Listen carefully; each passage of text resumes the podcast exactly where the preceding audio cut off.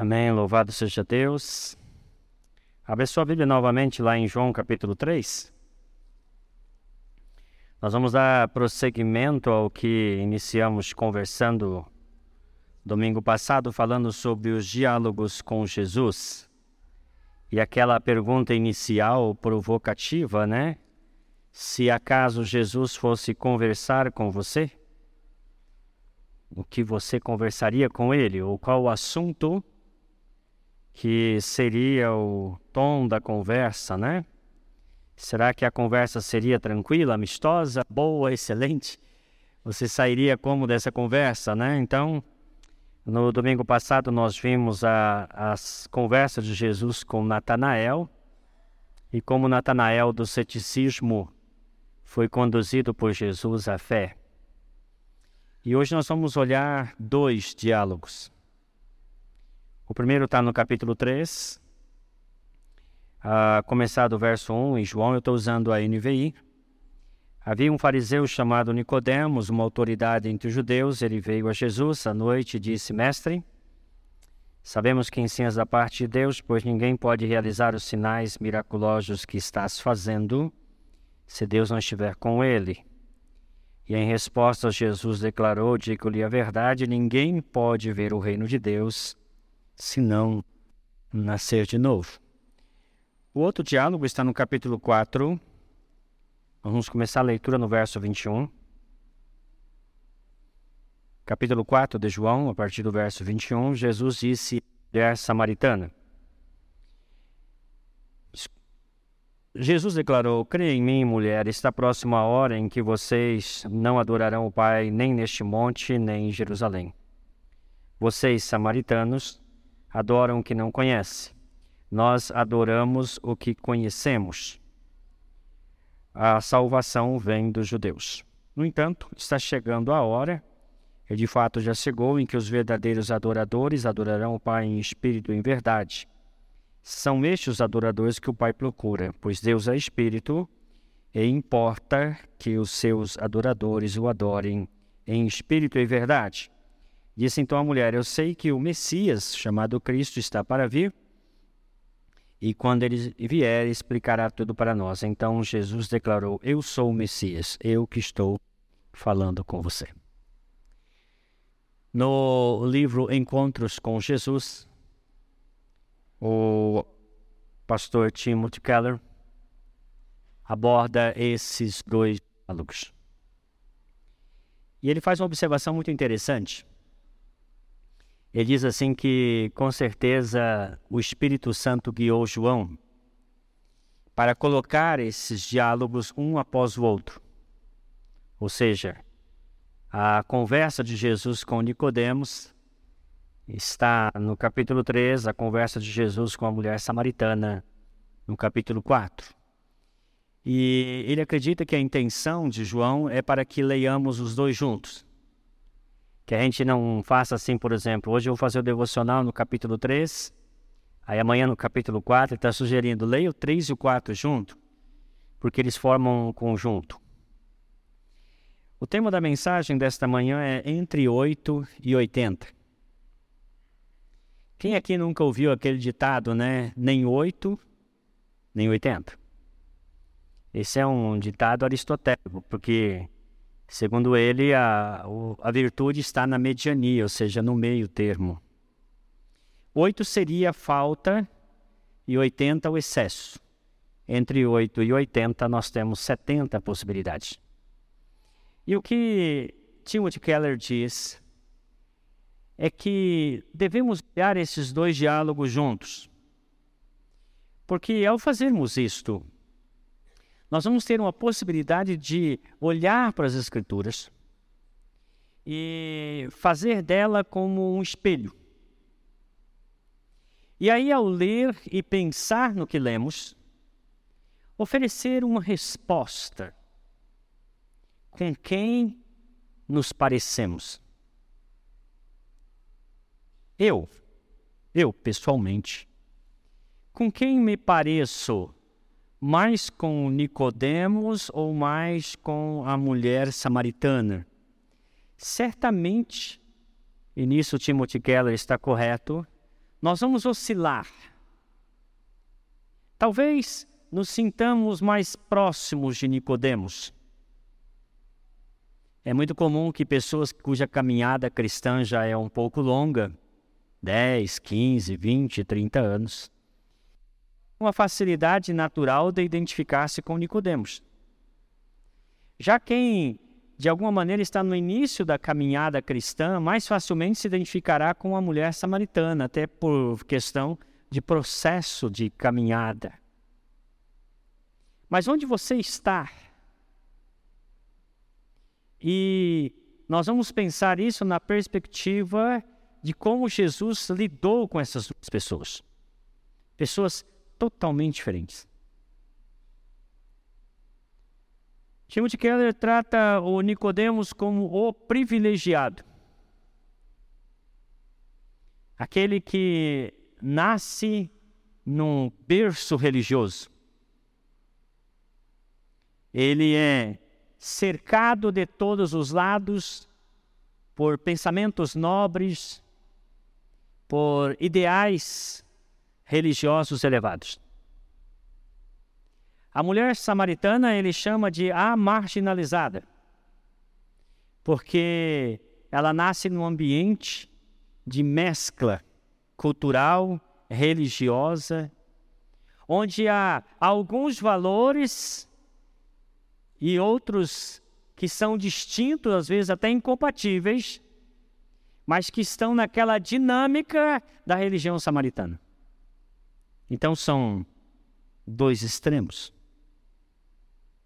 E precisamos olhar e tentar nos identificar onde estamos nesse espectro. Vamos olhar primeiro para João 3. João 3:1 diz: Havia um fariseu chamado Nicodemos, uma autoridade entre os judeus.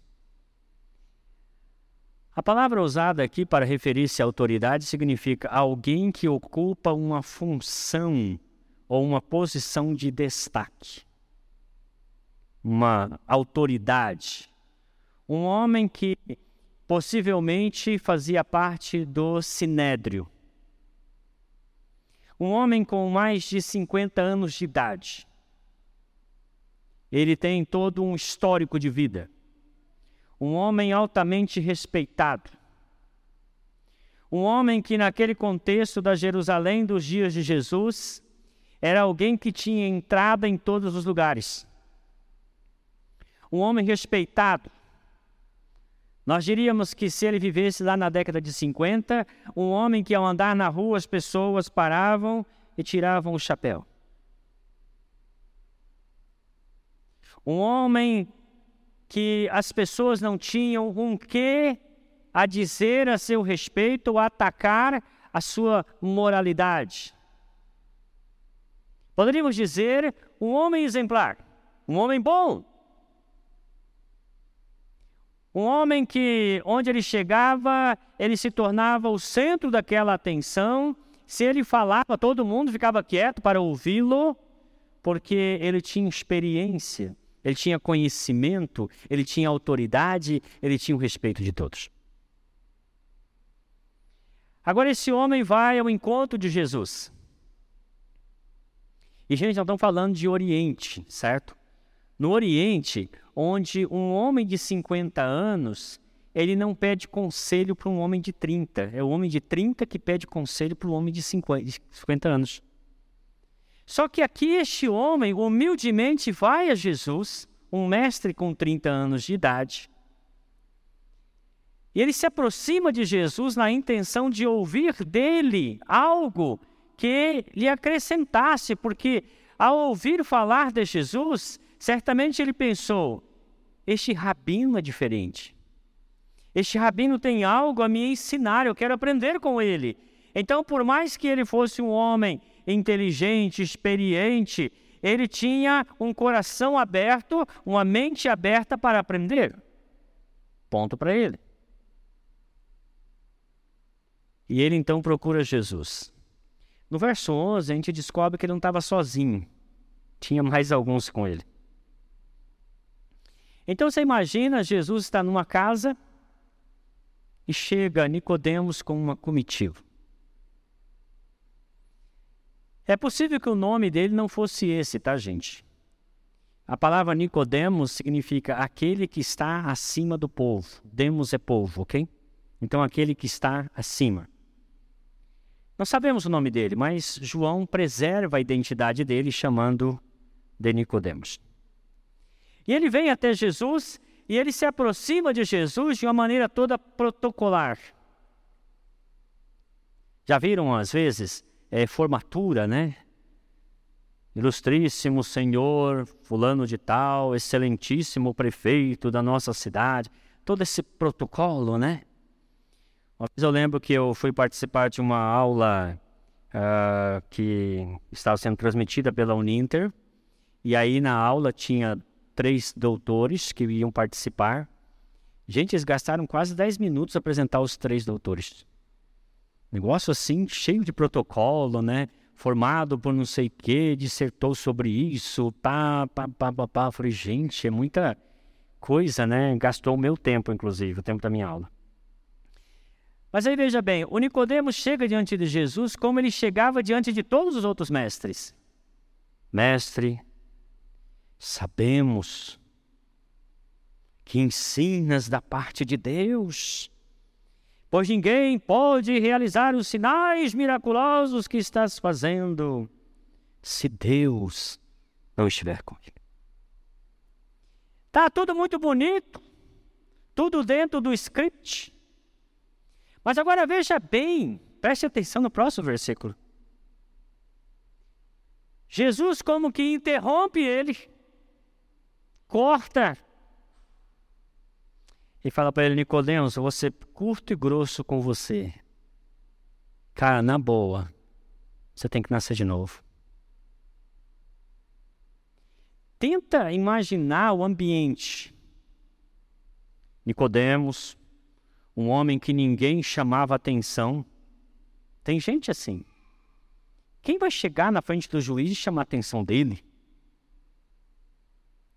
E aí, então, de repente, este homem chega todo protocolar, pensando que Jesus vai ser também todo protocolar com ele. Jesus vai em cima e diz para ele assim: Ô Nicodemo, eu vou falar um negócio com você aqui, de verdade, cara.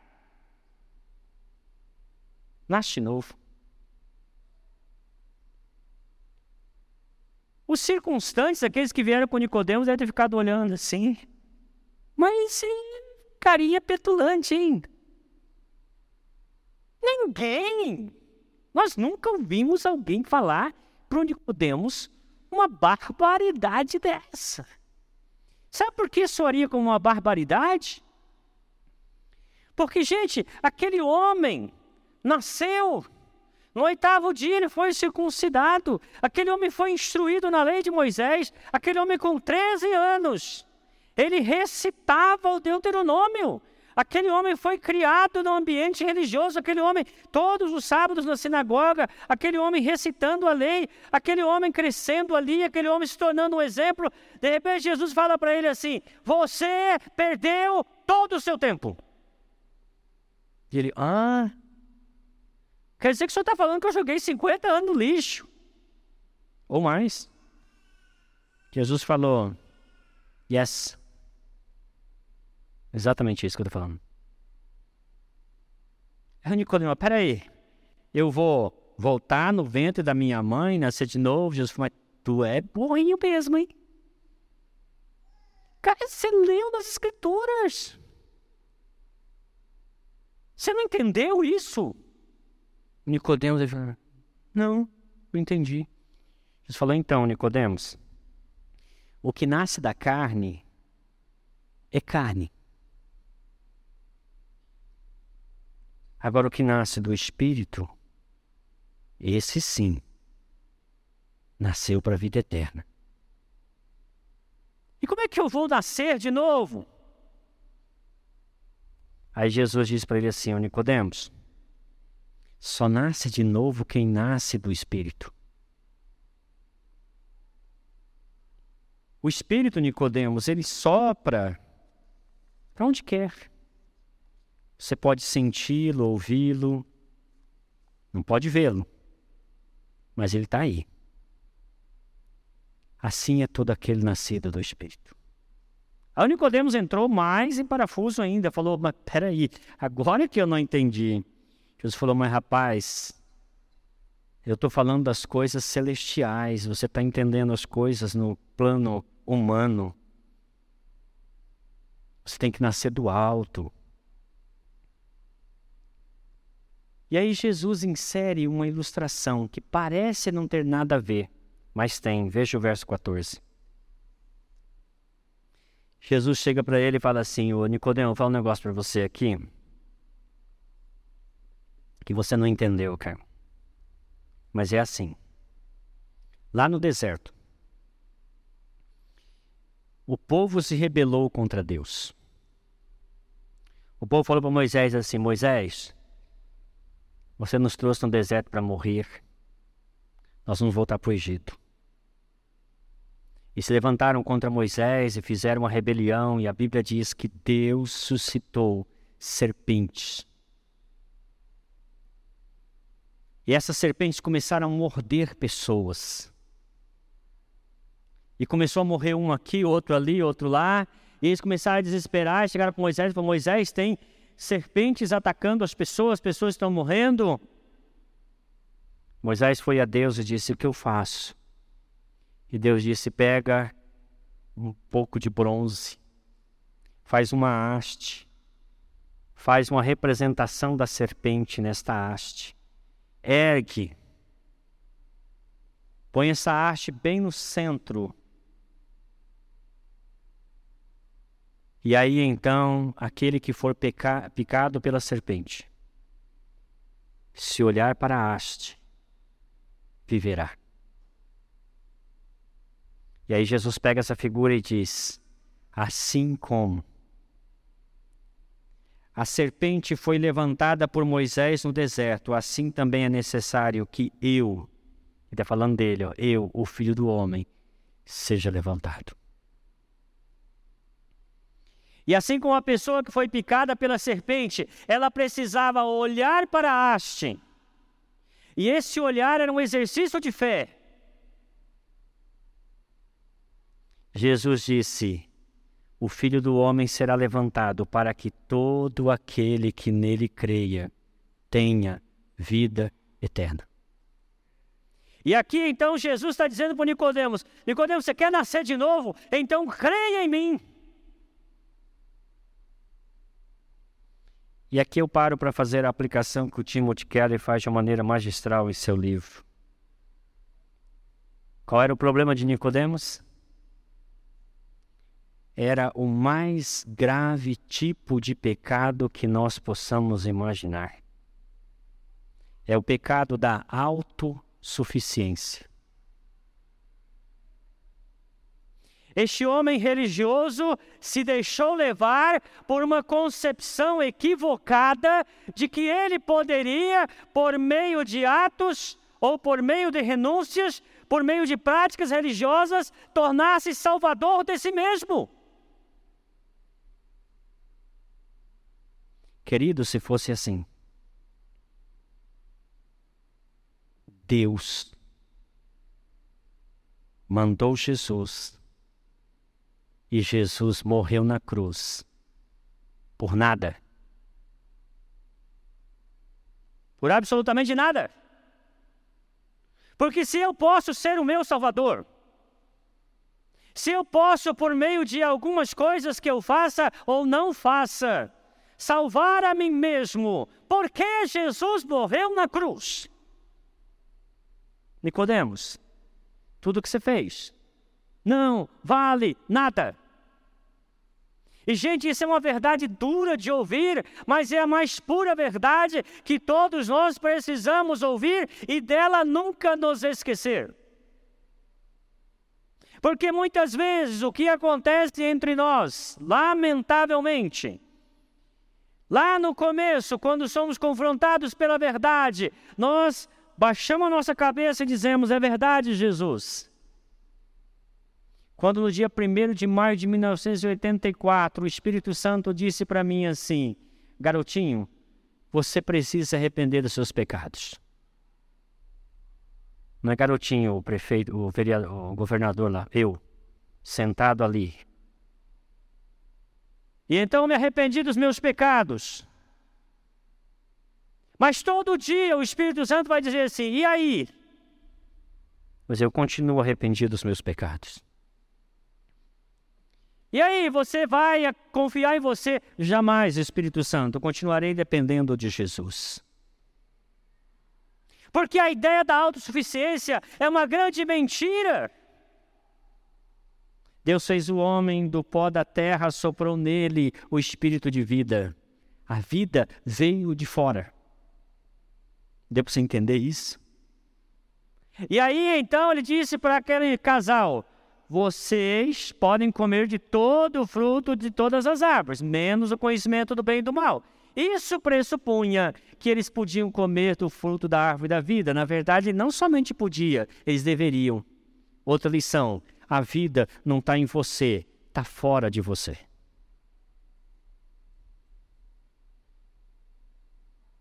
Se a vida biológica ela depende de fatores externos, por exemplo, você bebe água, não bebe água? Experimenta não beber. Três dias. Você come. Experimenta não comer. 30 dias.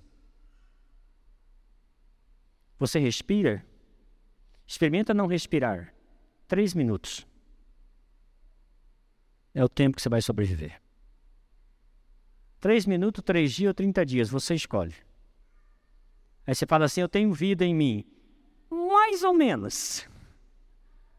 A vida depende de algo externo a ela. E a vida espiritual, ela também depende do Espírito Santo. Jesus disse: o Espírito sopra e você respira. Não existe vida espiritual que nós desenvolvamos por nós mesmos. É sempre necessário depender continuamente do Espírito Santo. E Jesus está dizendo para Nicodemos: Nicodemos, você tem que começar nascendo de novo e depois viver dependendo do Espírito Santo. Mas muitos de nós esquecemos esta verdade.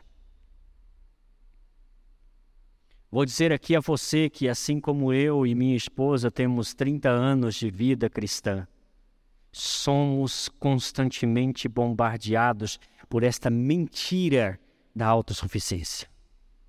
E a gente todos os dias tem que dizer: Jesus, tu és meu Salvador. Foste o meu Salvador quando eu era jovem, és o meu Salvador hoje e serás meu Salvador por toda a eternidade. Eu não salvo a mim mesmo. Eu não posso, eu não posso produzir fruto do Espírito. O fruto é do Espírito. Para um homem que acreditava poder, de alguma forma, por meio de ações religiosas, por meio de uma moralidade, de uma disciplina, ser seu próprio Salvador, Jesus disse: nasce de novo. Está tudo errado. Não dependa de você, dependa do Espírito. Creia em mim, você terá a vida eterna. Agora no capítulo 4, no segundo diálogo, Quero começar lendo dos versos 1 em diante. Os fariseus ouviram falar que Jesus estava fazendo e batizando mais discípulos que João, embora não fosse Jesus quem batizasse, mas os seus discípulos. Quando o Senhor ficou sabendo disso, saiu da Judéia e voltou outra vez para Galiléia. E era necessário passar por Samaria. Assim chegou a uma cidade de Samaria chamada Sicar, perto das terras que Jacó dera a seu filho José. E havia ali o poço de Jacó. Jesus, cansado da viagem, sentou-se à beira do poço e isso se deu por volta de meio-dia.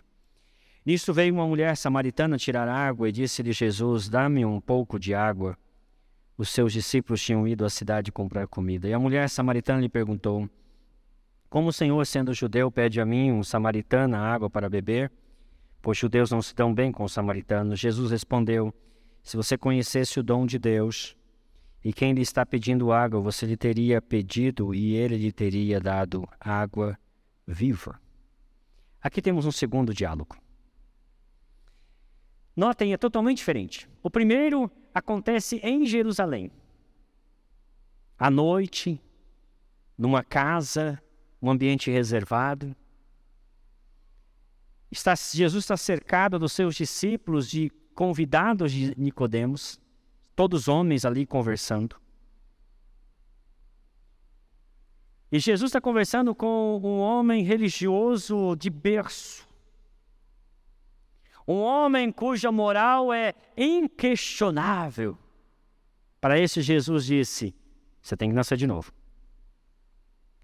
E agora Jesus está sozinho, tendo o céu por testemunha, junto ao poço de Jacó. Meio-dia, sol quente, igual de ontem, né? E de repente está ali Jesus sentado, vem uma mulher. Meio-dia buscar água. Jesus vai em direção a ela, explicando direitinho para vocês, tá? Isso aqui é como uma cacimba. Você pode na internet escrever assim, cacimba, você vai entender o que, que é. Na verdade, assim, o poço era cavado em partes, como se fossem escamas. E aí chegava num ponto, havia um buraco onde a pessoa precisava de um balde para tirar água. Então Jesus certamente estava ali esperando, talvez nas escadas, né? E aquela mulher desce a escada e no, na hora que ela passa por ele, Jesus diz a ela: Você poderia me dar um pouco de água? Ela olha para Jesus e diz: Você é um homem judeu. Por que, que ela diz que Jesus é um homem judeu? Pela roupa. Os judeus se vestiam de um jeito e os samaritanos de outro jeito. E aí então ela diz: Você me pede água para beber? Aí Jesus diz para ela assim: Mulher, se você soubesse quem está pedindo água para você, você que pediria água para ele e ele te daria água viva. Veja que a abordagem de Jesus em relação à mulher é totalmente diferente da maneira como ele conversou com Nicodemos. Aí você fala, por quê? Lógico, gente, Jesus é um cavalheiro, trata-se de uma mulher, né? Jesus era um homem que respeitava grandemente as mulheres. Jesus está numa posição vulnerável, ele está com sede, e ela está numa posição favorável, ela está com água. E Jesus aborda ela exatamente num aspecto que para ela fazia todo sentido. Ela buscava água, porque tinha sede. E Jesus vem e diz para ela assim: Neste momento eu tenho sede da água que você tem, mas você vive com sede da água que eu posso lhe dar. E ela não entende. Que conversa é essa? Aí Jesus então deixa bem claro que a intenção dele é que ela se interesse em saber que água é essa que você tem para oferecer, se nem condições de pegar essa água você tem. Você é maior que Jacó, que nos deu o poço. Jesus diz para ela assim: Olha, quem bebe dessa água que você vai me oferecer, não demora muito, tem sede. Porque o nosso corpo, 70% é água, e quando a gente tem uma desidratação leve, o corpo já avisa dizendo: reposição, por favor. Essa é a dinâmica da nossa vida.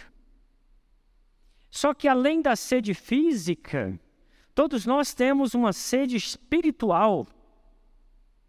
E essa sede espiritual é sede de Deus. Uma vez eu li um livro, e esse livro falava sobre as necessidades básicas do ser humano.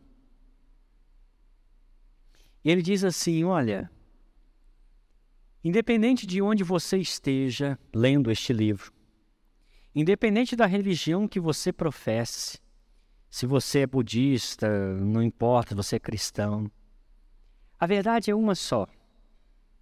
Todos nós desejamos Deus. E às vezes, porque estamos num determinado contexto, idealizamos Deus de uma forma ou de outra forma, mas todos queremos Deus. Porque fomos feitos por Deus para Deus. E Agostinho retrata muito bem isso, dizendo: Tu nos fizeste para ti, nosso coração não se aquietará senão em ti. E o objetivo da vida é ter Deus e ser tido por Deus. Tomás de Aquino diz: desfrutar Deus. Eu gosto dessa, dessa ideia, fluir Deus. Sabe o que a palavra fruto significa? Tem esse, esse conceito de fruto? Porque fruto é o que é fruído. E você vai fruir no sentido em que você assimila. Nós somos criados por Deus para fruir Deus, para nos alimentar de Deus, para nos encher de Deus. E esta mulher, ela desejava Deus. Como todos nós desejamos Deus. Mas ela não sabia onde encontrar Deus. E ela foi procurar Deus no lugar muito errado. Ela foi procurar Deus nos homens. Ela foi tentar saciar essa sede de Deus em homens, em relacionamentos. E ela tentou um, não deu certo. Aquele um deu a ela a carta de divórcio. Ela pegou a carta de divórcio, foi para o segundo. O segundo não deu certo, foi para o terceiro. O terceiro não deu certo, ela foi para o quarto, o quinto. E agora, cansada de ter relacionamentos dentro de uma certa normalidade daquela época, ela está vivendo uma relação adúltera ela está com um homem que é de outra mulher. Porque ela está buscando nos homens o que ela só pode encontrar em Deus. E aí Jesus percebe isso. E diz para ela então: Se eu lhe der esta água, você nunca mais voltará a ter sede. Ela disse: Então me dá essa água e aí Jesus diz para ela assim: chama seu marido, vamos conversar nós três. E ela diz: Eu não tenho marido. Jesus falou: Eu sei que você não tem marido, porque o que você tem agora não é seu, é da outra. Tipo assim, devolve. Não é nele que você vai encontrar o que você está procurando. Esta mulher, na sua ânsia por encontrar aquilo que pudesse descedentar a sua sede, ela quebrou, desobedeceu a lei de Deus. O décimo mandamento diz: Não cobiçarás a mulher do teu próximo. Mas você pode fazer uma releitura dizendo: Não cobiçarás o marido da tua próxima e ela cobiçou o marido da próxima. O sétimo mandamento diz: Não adulterarás. E ela está vivendo uma relação adúltera. Não é um casamento, é uma relação adúltera. Mas sabe, queridos, e isso aí eu concordo com John Wesley. Ele disse assim: todo pecado é pecado contra o primeiro mandamento. Você fala, pastor, como assim? Deixa eu tentar explicar para você. O primeiro mandamento diz: Não terás outros deuses diante de mim. E esse é, por assim dizer, o portal de entrada da obediência. Porque a nossa desobediência é sempre em relação a isso aí. John Wesley diz assim: quando pecamos, nós chegamos para Deus e falamos assim: por favor, levante-se. Eu vou sentar no seu lugar. Porque eu sei o que é melhor para mim. Eu sei dirigir a minha vida. Desobedecer é tentar destronar Deus. Foi o que o diabo tentou fazer. Isaías 14, 14. Subirei ao altos céus, serei semelhante ao Altíssimo. E aí o próximo verso você lê em casa, você vai descobrir que não deu certo. Toda vez que eu desobedeço, eu chego para Deus e assim: Deus, tu não sabe de nada. É um velho atrasado. Eu? Ah, eu sou descolado. Eu sei o que é melhor para mim. Eu vou fazer isso aqui, ó, porque é isso certo. E Deus, aham, vai lá, cabeçudo. Em casa tinha um bode. Meu pai tinha um bode. Eu era um menino de uns 10 anos de idade, mais ou menos. E meu pai me chamou e falou assim: nunca desamarre o bode. Nunca desamarre o bode. E aí eu, né, desobediente como eu era. E eu era super ativo, mega turbinado. Eu acho que se eu tivesse nascido agora nessa época, a professora ia dar ritalina na hora, assim, puf, para pagar esse moleque. Aí tá lá o bode enrolado de cá e tal, fui lá, liberei o bode. A hora que eu virei as costas, eu tomei uma cabeçada tão doída. O bicho, além de fedido, é mal agradecido, né? Meu pai disse: Não desamarra o bode. Mas eu sabia mais que meu pai. Eu era mais inteligente que ele. Eu sabia tudo. Eu tomei uma cabeçada. Quando nós pecamos, nós desamarramos o bode que Deus falou. Não desamarra o bode, criatura.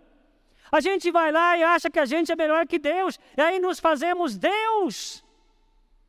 E quebramos o primeiro mandamento que diz assim: Não terás outros deuses diante de mim. Você se fez Deus. Assuma as consequências. Esta mulher, ela leu a lei, porque eles liam a lei lá no templo samaritano. Mas ela resolveu desobedecer a lei e achou que ia dar tudo certo, que ia se saciar e agora o que, que ela é? Ela é uma mulher marginalizada, mas não por culpa da sociedade, por culpa dela também. E por que ela está pegando água meio-dia? É porque se ela fosse de manhã, as outras iam bater nela. E se ela fosse tardezinha, talvez a mulher do marido com quem ela estava ia dar uma surra nela. Então ela ia meio-dia que não tinha ninguém. Esperta, né? O pecado atrapalha a vida da gente, não é verdade?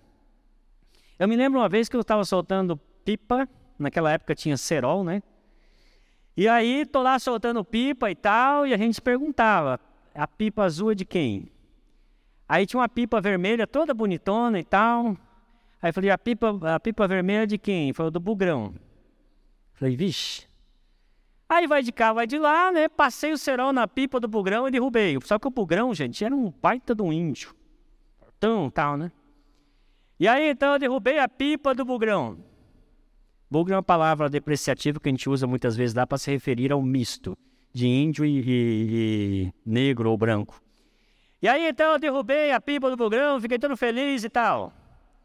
Aí alguém chegou para mim e falou assim: o bugrão falou que vai bater em você. Gente, eu tinha que ir para a escola, e para ir para a escola eu passava na frente da casa do bugrão. Eu tinha que cortar a volta, era uma quadra a mais. Eu tinha que sair pelo menos 10 minutos antes de casa. O pecado sempre atrapalha a nossa vida.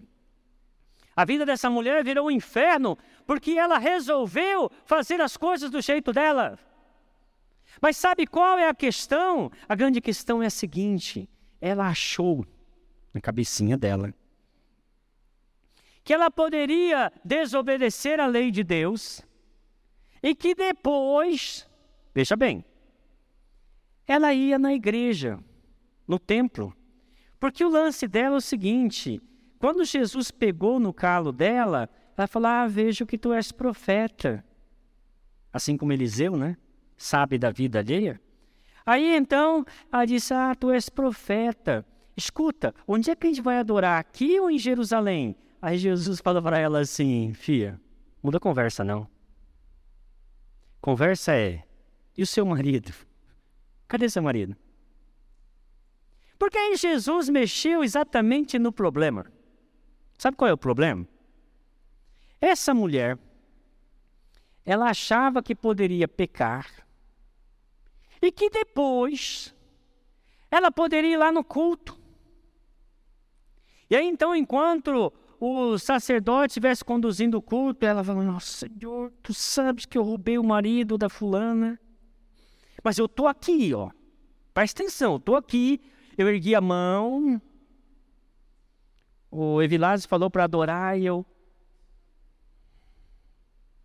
Eu ouvi a pregação quietinho aqui. O pastor falou umas bobagens que não gostei, mas eu fiquei na minha. Eu até ajudo lá no Ministério Infantil. Porque no final das contas ela tinha uma ideia equivocada de Deus. Ela achava que Deus era igual aos outros deuses. Que ela poderia aplacar a ira de Deus, fazer uma coisinha lá no sábado na sinagoga, ou vir no domingo de manhã e cantar algumas canções e que Deus ia esquecer que ela estava com o marido da outra. Mas aí Deus manda Jesus dizer para ela assim: Ó, não esqueci não, hein? Tá ligado aqui, ó. Tô sabendo, o marido seu não é seu, é da outra. Você está desobedecendo o décimo, sétimo e o primeiro. Teve um homem chamado Saul. Está lá em 1 Samuel capítulo 15. Samuel deu uma ordem para ele, vai lá, mata os amalequitas, aquele povo lá não merece viver não. Aí foi lá o Saul. E aí ele fez algumas coisas lá, depois ele pegou umas ovelhas. Ele não obedeceu a Deus, aí pegou as ovelhas, aí quando Samuel chegou lá, falou assim: "E aí, Saul, obedeceu ele?" Uhum. Então, você fez tudo? Porque Deus teve uma conversa comigo no caminho ele falou: Não. Não, claro que fez, está aí, ó. Aí Samuel, pois é, eu estou ouvindo uns balidos de ovelhas. O pecado faz barulho, gente. Esse é um problema do pecado. Ele é barulhento. Aí então. Lá então. Esqueci de falar esse detalhe aí. Eu, eu peguei umas ovelhas para oferecer em sacrifício. Porque os soldados. Sempre é o outro, né, gente? Nunca sou eu, é o outro. Os soldados resolveram aí tal, como se ele obedecesse soldado. Aí Samuel disse para ele o seguinte: Acaso tem o Senhor tanto prazer em holocaustos e sacrifícios, quanto em que se obedeça a sua palavra? A obediência é melhor que o sacrifício. A submissão é melhor que a gordura de carneiros, pois a rebeldia é como o pecado de feitiçaria, e a arrogância como o mal da idolatria. E, gente, isso aqui foi falado mais de mil anos antes de Jesus e não mudou uma vírgula. Deus ainda faz questão de ser obedecido. E não existe sacrifício não existe penitência, não existe atividade religiosa que aplaque a ira de Deus, senão a confissão e o abandono dos pecados. Ela não queria abandonar aquela vida que levava. Mas Jesus, com muito amor, disse para ela assim: Filha, não é o local não é aqui ou em Jerusalém, é o coração. Porque Deus não procura atos de adoração. Amém, Evilásio? O pessoal do Louvores gostam dessa frase. Deus procura adoradores que o adorem em espírito e verdade. Porque adorador, ele entende que os atos de adoração são mera expressão do seu coração não se trata de tocar, não se trata de cantar, se trata de tirar lá de dentro para fora o que está jorrando como uma fonte para a vida eterna. Isso é adoração. E como pode uma pessoa que está desobedecendo a lei de Deus, que está vivendo uma relação adúltera, adorar. Jesus está dizendo, filha, não é aqui, não é em Jerusalém, não é em lugar nenhum. Se você não se arrepender dos seus pecados, abandonar os seus pecados, seus atos de adoração não sobem a Deus. Nossa, Jesus mata o coelho aqui com uma cajadada só, gente. Mulher, acorda. Deus não está nem aí com o que você faz lá no templo. Deus está preocupado com o seu coração. Você precisa ter uma experiência de restauração da sua vida. E ela falou: É, quando o Messias vier e vai dizer essas coisas para nós, Jesus falou: Eu estou falando isso para você agora, porque eu sou o Messias. E olha que coisa tremenda, a Bíblia diz que ela creu. Você viu que a Bíblia não disse que o Nicodemos creu? Possivelmente ele tenha crido, mas a Bíblia não diz claramente que creu. Mas essa mulher creu, e não somente creu, ela foi no vilarejo e disse: Eu encontrei o Messias. Sua vida foi transformada, ela bebeu da água que mata a sede da alma. Uma pequena conversa e sua vida foi transformada. Agora eu te pergunto: com quem você parece? Talvez você diga, pastor, eu não pareço nem com Nicodemos nem com ela. Então você está entre 8 e 80. Mas se Jesus tivesse uma conversa com você, ele iria chamar a sua atenção para o quê? Para a ilusão da autossuficiência? Ah, eu estou seguindo a Jesus há 30 anos. E? Ah, eu acho que eu mereço o céu. Uh -uh. Ah, eu já fiz tanta coisa boa, acho que eu mereço o céu. Uh Ninguém vai para o céu porque fez coisa boa ou deixou de fazer coisa ruim. Todos que vão para o céu é porque um dia creram em Jesus Cristo. Seus pecados foram perdoados o Espírito Santo de Deus os fez nascer de novo. Ou talvez se pareça com a mulher samaritana e esteja vivendo uma vida religiosa hipócrita, mentirosa, de ocultação de pecados. Jesus está dizendo: para com isso. Arrependa-se, confessa, deixa, apresente ao Senhor uma adoração que seja verdadeira.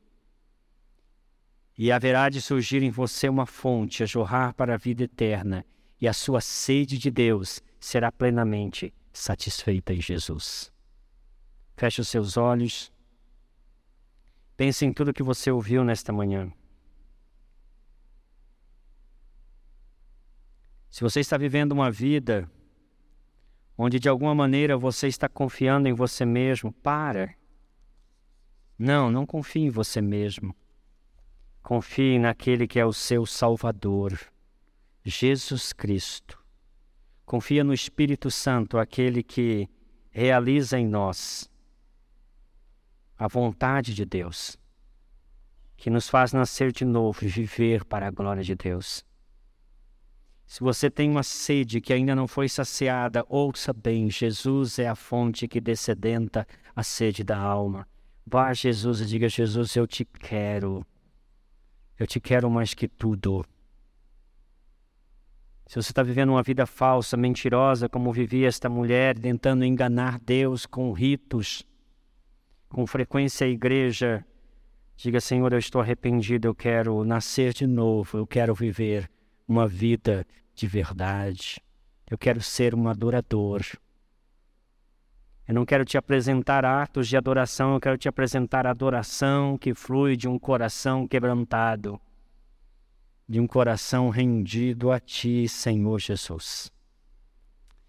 Graças te damos, Senhor, por Tua palavra e por tudo que ela representa a nós. E que este confrontar da Tua palavra com nossa realidade seja libertadora para nós, para que vivamos à altura do Teu propósito para cada um de nós.